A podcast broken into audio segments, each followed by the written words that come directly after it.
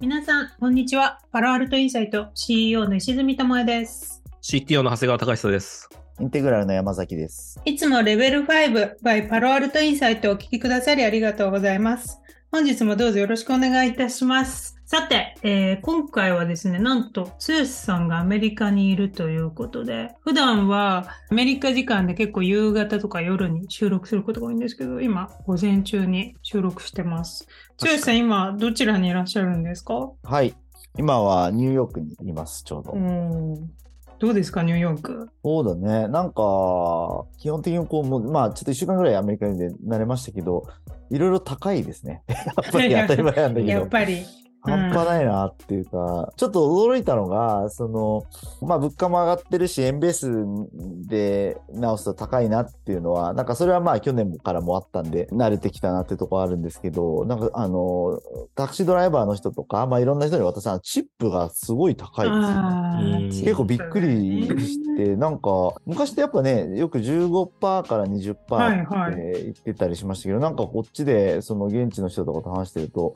まあもう20%だよね、みたいな。あの、そんな感じだし、あの、でタクシー乗ったら、まあ、ウーバーとかも使ってますけど、そのタクシー乗ったらもう、後ろでね、に選ぶんだけど、もう20%、25%、30%って3つしか選択肢出ないんだよね。インフレしてる。そ、そこもねななぜ？インフレしてる。パーセンテージインフレしてどうすんだよとか、なんかね、元がインフレしてることはわかるんだけど、うん、思ったりとかね。あとあの、なんだろう、こう、なんかドライバーさんとかいろいろ渡すチップを、まあ昔だったらこう、1ドルか2ドルっていうふうな感じでやってたけど、もう今、2ドルとか渡すともう、どちらかっていうともうホホスタイルだと。あのーちょっと嫌がられちゃうよね。そう、2ドルだ。だとなんか、お舐め前すごいてんのみたいな。そう、ん君のなんかこうパフォーマンス悪かったねみたいなサインらしいね、2ドルとかだあ、と。なるほど。だからまあちゃんとやったんだったら5ドルじゃないみたいな。えでも、あれですよね。あの本当かよと思って。チップで結構困るのが、あの、ホテルの、アメリカのホテル泊まるとやっぱり荷物運んでくれるスタッフとかにチップ渡さなきゃいけないじゃないですか。うんうんうんうんそれがやっぱキャッシュじゃないですか。それ結構困りません、なんかウーバーのチップとか普通にもうアドそうそう、すればいい後で押だけせばいいね、いいやつだいいから、ね。うんそう。いや、でもなんか本当、結局現金使ってるのチップだけですね。そういう意味。うんチップ用に現金チップ用に持ち歩かないとといけないんですよそうね。他はまあね、当たり前だけど、クレジットカードとかね、全部できちゃうから。うんまあでもやっぱそれで高いなと思うし、うん、やっぱニューヨークってね、いろんな国から、あの、来てる人もいらっしゃるので、みみんなやっぱこのチップ文化ってなんかこう、な慣れないよね、みたいなとか、なんかそういうことを言ってる人もいましたね。慣れないと思う。でもね、あの、迷ったら、まあ、あげる。でもそれも、うんでも本当昔の時代はそれでよかったけど、今、つゆさんが言うみたいに、1ドルとか2ドルあげると逆に、そういうふうに逆に取られちゃう可能性も今この時代あるから、やっぱり最低5ドルとかなんですかね。そうすると。ねえ、なんか3、で、4ドルしかないから4渡したからちょっと、ちょっとホスタイルだったかな、みたいな。なんか そういう話とかしてて。うん、で、でね、5ドルって言ったらね、もう今の為替レートだとね、700円とかでしょ？うんす。ごいよね、本当そうね、荷物運んでくれて。なんかね、5とかドライバーさんにちょっと渡してうんっていうので、ちょっと結構驚きですよね、やっぱり。い 確かに。や、やっぱりなんかこう、インフレってすごいなと思いますね。まあでもだから、石積さんが言うように、本当このキャッシュレスの時代になってきてるんで、チップは本当に時代錯誤というか、もう、チップのためにキャッシュを持ち歩くっていうのは、やっぱりすごいなんか、非効率な感じがしますよね。私も、そう、だから、もうまさに剛さんと同じで、なんか2ドルくらいしかない時に、ホテルの人に2ドル渡したら返してきましたね。あうあ、ん。プライドもあるもん、ね。いや、いいよ、みたいな。なめとんなって。こんな2だったらいらないみたいな。逆に貧しくてかわいそうみたいな終わりでますね。本当な。やっぱあの、で、結構いいホテルに泊まれば泊まるほどそういう対対応の方いらっしゃいますね。あの、2とかだと、うんああ、もう心配しないでいいよ、みたいな。まあなんか、ね、ハウスキーピングの人とかがね、に渡すとか、なんかもうね、重要な収入源であるとか、なんか よく昔習ったけど、うんうんそういうのはいいと思うけど、どのシチュエーションで必要かどうかとかね、いくらが必要かとか、で渡してもなんか、嫌がられちゃうとか、難しいなっていうのはありますよね。チップといえばレザーバードドッグスですね。見ましおたタランティーノの映画。あ、見てない。見たことない。もうすごいいい映画だから、二人とも見た方がいいと思います。あの、チップのシーンがあって、俺は、あの、もう、ポリシーでチップをあげないんだみたいなことを言うキャラがいて、で、そ、そこのキャラの、あの、話がすごい面白くて、そうなんだ。はい。タランティーノらしい映画なんで、なるほどひレザーバードッグス。うんはい。タランティーノだったら、あれだな。Once Upon a Time in Hollywood。あれが一番好きだった。あれタランティーノだよね、確か。タランティーノですね。最近の作品ですね。うんあれはもう、本当に笑える。もう、本当に思い出すだけで笑っちゃう。深いです風快。本当に最高。もう飛行機の中でも見て涙が止まんないぐらいゲラゲラ笑っちゃう。いろいそう。飛行機の中でも見るよね。ああ、ねどうでした？なんか面白い映画見ました、いや、なんか今更ながら、ジョン・ウィックを見ようと思って見ました。ああ、いいですいね。い。4。ジョン・ウィックの1を見てよ。あ、あ 1? うんそう、まず、そこから始めたんです一から見ようと思ってそうそうそう。まあなんか、こう、キアヌはすごいやりたかったんだよね、あれをね、本当うんアクション満載ですよね。アクション、もうずっと戦ってるよね、本当ね。ずっと戦戦うシーンを集めたみたいな、なんかね、もうそれを過激にしたがっつみたいな、りですもんね、。あれね。うん。飛行機乗り込むときって自分で見たい映画を事前に iPad とかにダウンロードしていく派ですか？それとももう飛行機が提供してくれる映画の中からセレンディピティを？見つける派？あの、両方ありますけど、今回はセレンディピティで行きましたね。ああ、うんなるほどね。ね私もセレンディピティ派です。うん。結構いいですよね。なんかね、あの飛行機の中ってその、普段は絶対見ないような映画になんとなくトライできる雰囲気があるじゃないですか。たくありますさんあるから。ね。そうそうそうそうそそう。で、なんか飛行機で、からね、降りたら、こう、一緒に行ってる人とかと、あの映画がどうだったあ見たどうだった見たとかねなんかそうそう、うんそういう話をするのがありますよね。ねただ今なんか最近ね、セレクションがめちゃくちゃ多い飛行機も多いから、うんそうすると、なんか意外と被らないよね。いいですね。アメリカは楽しんでください。はい、ありがとうございます。それでは本日もよろしくお願いいたします。この放送は国際資格の専門校アビタスのスポンサーでお送りいたします。アビタスはアメリカの公認会計士資格 USCPA やアメリカの MBA 学位などの取得をサポートしています。創業26年 USCPA 合格者は累計5000名に達しました。世界に通用する資格や学位を通じてなりたい自分への一歩を踏み出してはいかがでしょうかあなたのキャリアに新しい視点を国際資格の専門校アビタス今週のホットニュース今週も今注目すべきニュースをピックアップしてお話していきたいと思います。オープン AI の GPT-4 を使った AI 家庭教師が投げかける波紋。これはですね、私がビジネスインサイダーで毎月連載をしていまして、そこで書いた記事なんですけど、リンクを貼っておくので、ぜひ読んでみてください。でこの記事でですね、私が書いたのが、この GPT-4 を使って、カンアカデミーという、まあアメリカですごく有名なノンプロフィットなんですね。非営利団体の、まあ、教育事業を行うカンアカデミーです。ちなみにサルマン・カーンというこのファウンダーは HBS の先輩ですね。おー。はい。で、マイクロソフトとかも。2008とかでしたそんな近かったっけ？確か結構近いとえ思う。ー、2008だったら私被ってますね。ちょっと被ってると思います。ん。とにかくカンアカデミーすごい NPO でうんマイクロソフトとかも投資してて、世界中のその水準の高い教育にアクセスがない子供たちのためにインターネットを通して、特にまあ YouTube を通して無料で質の高い教育を提供するという団体です。で、そのカンアカデミーが今ちょっと試験的にやってるカンラボスクールっていう、まあ学校の事業がありまして、そこで今試験的に導入しているのが GPT-4、OpenAI の GPT-4 を使った AI 家庭教師ということで、ニューヨークタイムズで記事になってすごい盛り上がってたので、それをまあ自分なりに考察して書いたんですけど、これがですね、結構面白くて、あの、まあ私も子供いるからわかるんですけど、やっぱこう子供にいつチャット GPT を導入させるかって、親とか教育者目線ですごい悩ましいじゃないですか。で、その悩ましい理由の一番がやっぱカンニングだと思うんですよ。ね、簡単になんか分数の式とか聞いて、これの答えを教えてって言ったら、チャット GPT が答え出しちゃうから、自分で考える力がつかないっていうのが気になるところだと思うんですけど、このカンアカデミーが作った AI チャットボット、タンミーゴっていうんですけど、これはですね、答えを教えてくれないんですよ。だから普通のチャット GPT とちょっと違う。なので、あの質問をすると、例えば12分の 5×2 の答えを教えてってこの AI に聞いても、自分でできるようになることが大事です。まず12分の5に2をかけるには何が必要だと思いますか？ってこう聞き返してくるんですね。なので本当まさしくこう家庭教師と一緒に勉強していると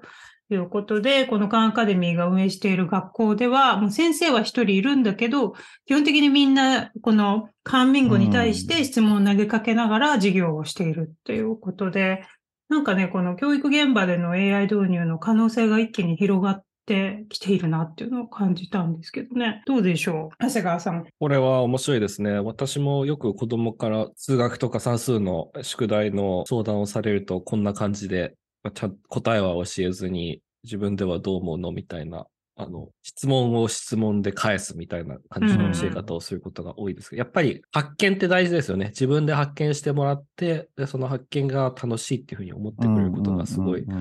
大事だと思うので、それをチャットボットで再現できるとなると、まあ、すごい家庭教師としては、でね、なんか間違った方向に行きそうになると、こう、そっと軌道修正をするっていうのもすごくいいですよね。この文法を揃えるのは必要ないとか。うんうん。いや、ななんかでもさ、家庭教師いらなくなっちゃうよねって思うんですけど、剛さんどう思います？そうですね。なんかこういうね、壁打ち的な使い方っていうのは、すごい例として良さそうっていうね、話がね、あの、ありますよね。この生成 AI のところで。なんだブレインストーミングパートナーみたいな感じがいいっていう話だったので、まあそういう意味だと子供とかのね、場合だったらそういうふうに、まさにコーチング的にこうしながらやってくるのはすごいいいと思いますけどね。うん。どうなの弊害ってしてはどうなんだろうね。まあその線が難しいところあるのかな。そうですね。ねなんかこう、一応教育現場での AI 導入否定派の意見としては、思考能力が身につかない。まあ、そのチャット GPT に聞いてすぐに答えを教えてくれない家庭教師バージョンだとしても、やっぱりなんかこう、ちょっと技術に依存してしまう人間になってしまうんじゃないかっていうリスク。うん、うん。あとはやっぱり先生に聞くよりもチャット GPT に聞くっていうことで、こう人間とのインタラクション、やりとりが減るので、そういうコミュニケーションスキルとか社会的スキルが身につかないんじゃないかとか、ああとはこのプライバシーの問題ですよね。その子供なんでこういう質問はチャット GPT にすべきじゃないみたいな線引きがより分かってない可能性があるから、一応このカーミンゴは、あの、ぜパーソナルな情報は絶対入れるなって必ず下に大きく書いてあって、生徒もそういうのを分かった上で使ってはいるんですけど、とはいえやっぱりそういう線引きが難しいっていうリスクとか、まああとはデジタルデバイドですよね。身近にこういううんチャット GPT 使える、はい、パソコンがあるのか、PC があるのか、タブレットあるのか、Wi-Fi 環境があるのかっていうのと、まあ、ない人での格差が拡大してしまう。あとは、まあ、教師の仕事が奪われるんじゃないかとかね。まあ、いろんな問題が挙げられるんですけど。まあ、でも、やっぱりカンアカデミーのミッションが、それこそ本当に Wi-Fi とかがないエリアの子供とか、あとは、そのアメリカでも結構貧富の格差が激しいので、貧困層ですよね。やっぱり、例えばデジタルリテラシーみたいのがあまりないところで、こういうのをやって、教育の水準を上げるっていうのをすごくミッションにしているから、そういう意味ではね、デジタルデバイドっていうよりも、水準が上がるんじゃないのかなっていう気はするんですよ。うんまあ確かにね、先生の仕事を奪っちゃうってことはあるかもしれないですけど、その先生の数が少なくてね、うんうんできるんだったら、まあある種低コストでね、教育が提供できるっていう側面もありそうだから、そう考えるとね、スケールしやすいかもしれないし、あとはね、こう先生を派遣するのが大変なところとかで、まあ一人行ってなんとかやれるとかあるかもしれないし、うんまあ、そういう意味だといい、いい面が結構個人的には多そうなのかなってイメージはありますけどね。そう、だから先生のスキルセットが変わってきますよね。今までこう、なんか教えるっていうことが先生に求められるスキルセットだったけど、これからはこういうカンミンゴとかを使って生徒に学習を促すみたいな、なんか本当モデレーター、ファシリテーターみたいな、そういう役割に変わっていくんですかね。うん。なんか日本だと、あれですよね、うん。例えばプログラミング教育必須になって、先生がプログラミングわかんないから、まずプログラミングの勉強しなきゃみたいな議論があったと思うけど、そういう議論がもういらなくなるってことですよね。多分、この AI 家庭教師があるという前提で教室が運営されるんであれば、先生がその subject のエキスパートになってる必要はなくて、 Khanmigo にそれはもう頼ると。で、先生はあくまで Khanmigo の使い方とかを生徒にちゃんと教える役割とか、うんまあ、あと、あとやっぱ全体のディレクションとか、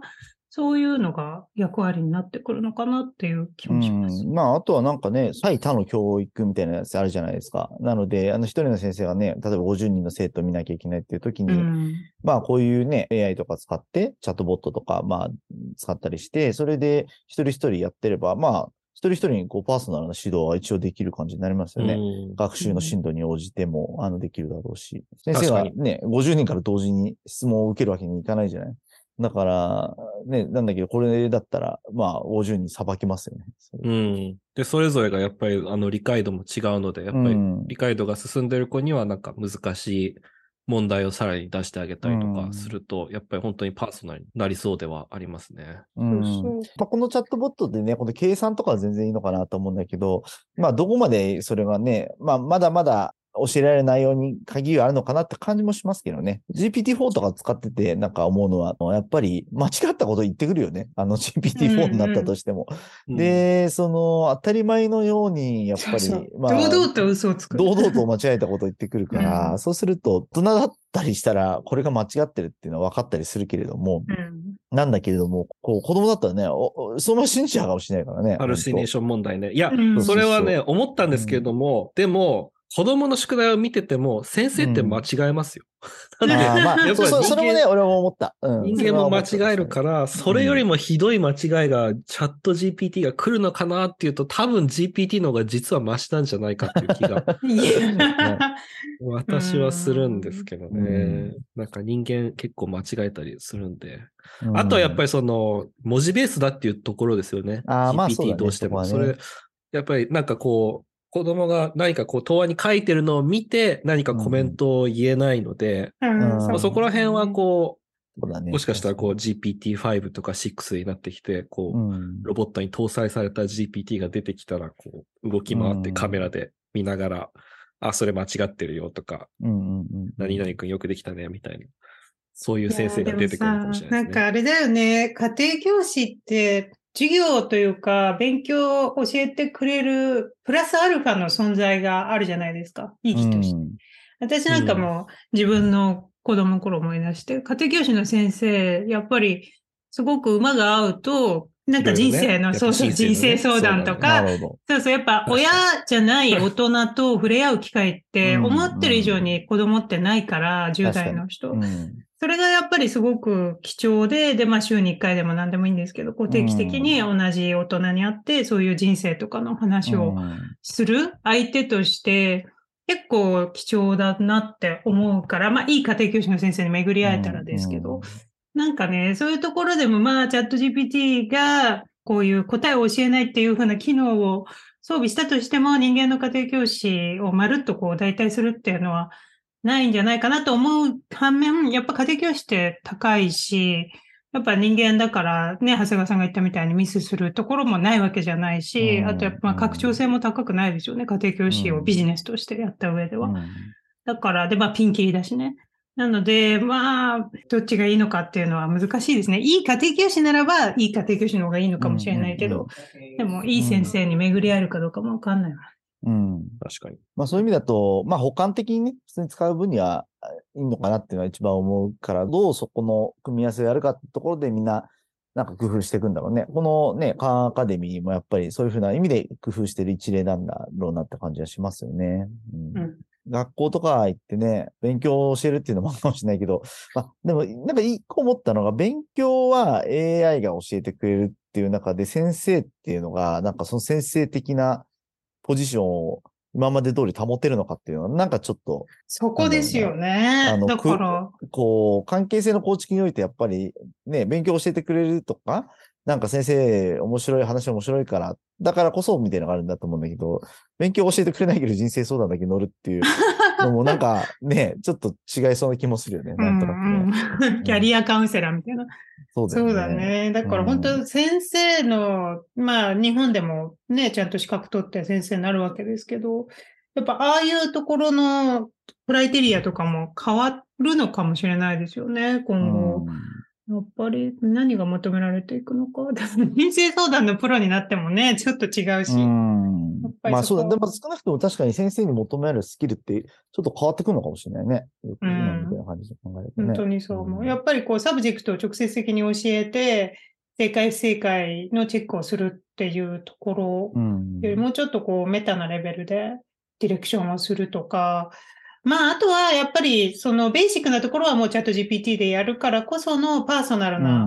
adaptive learning みたいなところ、この人は、この子はすごいこういうのが上手だから、こういうのやらせようとか、うん、そういうところが、今まで例えばすごい私立の学校とかしかできてなかったようなことが、もし公立とかでもできるようになると、あの、すごくいいですよね。なんかちょっと怖いというか、なんか漠然とした SF 的なコースで言うと、なんだろう、こう、ね、同じ、どんどん learning していくはずじゃないですか。そうすると、なんか教え方が確実的になっちゃうとか、考え方が確実的になっちゃうとか、そういうことはないのかなっていう、うんそういう漠然とした不安感はありますけどね。そう、それは確かにあって、なんかあの、国語とか英語とか、特に文学系の授業で、あの、ライティングしましょうみたいな時も、この記事によるとチャット GPT 使って、なんかこうキャラクターのビルディングとかするって書いてあって、で、そうするとね、うんみ、みんな同じような小説を作るようになっちゃうんじゃないかっていうリスク。がとかね、その国語のこう、文章をみんな同じように解釈しちゃうみたいなね、うん。話とかね。なんかいくつか解釈あってもいいはずなのに、みな、みたいな、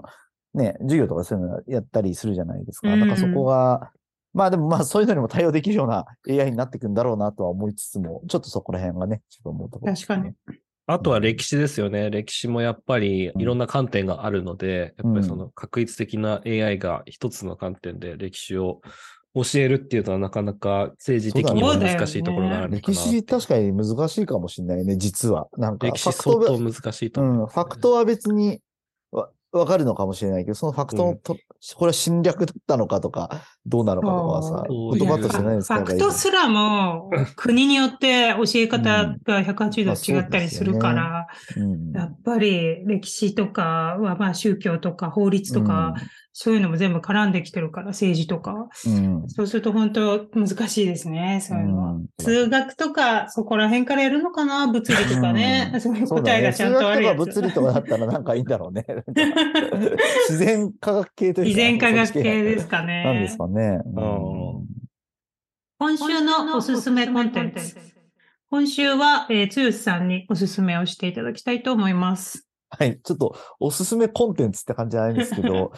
僕は今アメリカ来てるんですけど、あの、ボストンにも立ち寄って、で、その時に我々の母校であるハーバードビジネススクールもですね、久しぶりにこう1時間半ぐらいだったんですけど、キャンパスまで行って見てきました。はい。ちょうどねいいねこの6月の季節って、まあ、非常にこう、綺麗な時期か。綺麗な一番ね、あの時期で、まあもうちょうどね、卒業式も終わった後なんだと思うんですけど、キャンパスはね、結構、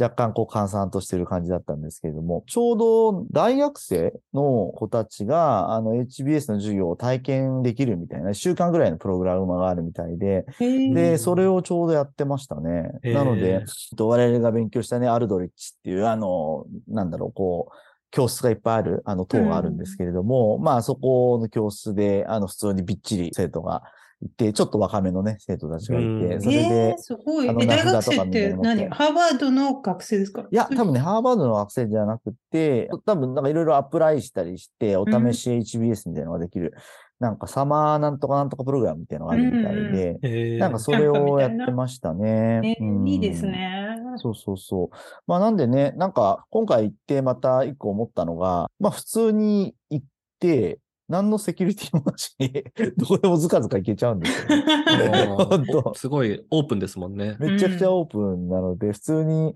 何もレジスターも何もしないんだけど、あの、まあ、ウーバーで移動して着いて、で、こう、あ、ここ懐かしいなとかずっと見てたりして、もう教室の目の前まで行って、教室やってる様子とか窓から覗いてみたりとかできたし、普通に食堂も利用できるし、みたいなああ。スパグラ？そうスパングラ ーはね、ちょうどね、閉まってたんだけれど、下のグリルがやってて。ああ、はいはいはい。そうそう誰でも入れるんだ。誰でも入れて、なんか、誰でも食べれちゃうみたいな感じになったし、うんそうそう。まあ、そうですよね。大学はそんなもんですよね。大学とか大学ね。まあ、ちょっと前行った時も思ったんだけど、 executive education 用の建物とかすごい綺麗になってて、え、あのーどこにあるんですか、それ。うんなんか昔 Kresge ってエリアにあったところが全部変わってて、へーあの、あの、インドのタタ財閥のね、タタさんが寄付したタタってビルディングと、へーえっ、と、あの、チャオっていうビルディングがあって、まあ、これはあのアジア系の方が寄付したやつがあって、今そこでエグゼクティブ MBA とか、あの、ハーバードやってるみたいで、めちゃくちゃ綺麗でしたね。へえ。まあ、そこもなんかどんどんズケズケ勝手に侵入して、誰でもいい見学できたんで、見学しまくってきましたけれども。はい。なので、まあちょっとね、私とこう同僚みたいなのと言ったんですけど、もうめちゃくちゃ、ななんつうのかな、こう、こう勉強してみたいですみたいな感じになってたので、うんあの、まあそういうふ環境ですよね。なるなるやっぱり行くと勉強したくなる環境なるそうそうねそうそうそう。だからまあいろいろね、意味でオンライン MBA とかもいろいろすごいいいもんあるんだけど、まあ結構実際にその、キャンパスでやる型の MBA っていうのは実際サイトビジットして見てみるとすごい、あの、良いので、おすすめとしては、あの、ビジネススクールサイトビジットおすすめですっていうコンテンツでした。あ、いいですねお。すすめコンテンツがビジネススクールビジット。いい、うんいいよ。っていうか、ビジネススクールがおすすめコンテンツ。いや全部まるっとしたおすすめ。いや、でもね、あの、ハーバードは行ったことない人、ぜひ、あの、もう観光でいいから行ってほしいね。うんあの全然ジョン観光できる。ジョン・うんハーバード、川の反対側ですけど、ビジネススクールと、あの、大学側と別ですけど、でも全部同じ駅にあって、ハーバードっていう駅があるんですよ、ボストンに。そこ降りて、で、大体観光客みんなジョン・ハーバード、ジョンの足をあるんですよね、銅像が。そうそうそうで、その銅像の右足か足左足。だけ、あ、うんそうそう、色が。足足だけなんかピカピカになってるんだよね。触りカすぎて。ピカなの。そう、みんな触って、なんか触ると頭が良くなるみたいな、なんかそういうおまじないかなんかがあるのか。みんな触るんで、ぜひ見に行ってほしいのと、あとその前にすごい美味しいハンバーガー屋さんがあるんですよね。有名な。まだあるのかな、あと小林さんが言ってたラーメン屋さんとかも私は知らない。そうだね。あると思う。多分。夢をか 夢を語れでしたけどねうん夢を語れ。うん、あると思い そうそうます。なんでね、あの、ボストンはね、本当にこの時期美しいんですよね。うん。川もチャールズリバーもいいです。チャールズリバーがいいですよね。うん、本当に、うん、本当になかなかね、観光でボストンまで足伸ばすこともないかもしれないけど、ニューヨークからもね、そんなね、飛行機だったらすぐだし。電車で、電車で2、3時間じゃん。そうだね、3時間。バスでも行けるしね。バスでも行けるので、ぜひ行って。まあ、しかも今、ね、スポーツも強いですから、セルティックスと。うん、確かに。うん。ということで、おすすめいいですね。ありがとうございます。早いものでお時間がやってきてしまいました。この番組、レベル5 by パラルトインサイトは毎週木曜の朝に公開します。音声を聞いてくださった方は、ラジオネームでのご連絡を受け付けておりますので、お気軽にご連絡ください。キャリア、就職、転職、留学相談など、プライベートな内容から、このニュースをどのように見ている、世界で見られている、これについてよくわからないので解説してほしいといった具体的な相談まで、何でも結構ですので、概要欄にあるご意見箱や Twitter の DM まで気軽にご連絡ください。また、この番組がいいと思ったら5つ星レーティングや、このポッドキャスト面白いよと身近な方にお勧めしていただけると大変励みになります。それではまた来週お会いしましょう。ありがとうございました。ありがとうございました。ありがとうございました。Level 5最終形態 Transform Got to do the X ミュータントになる It's the norm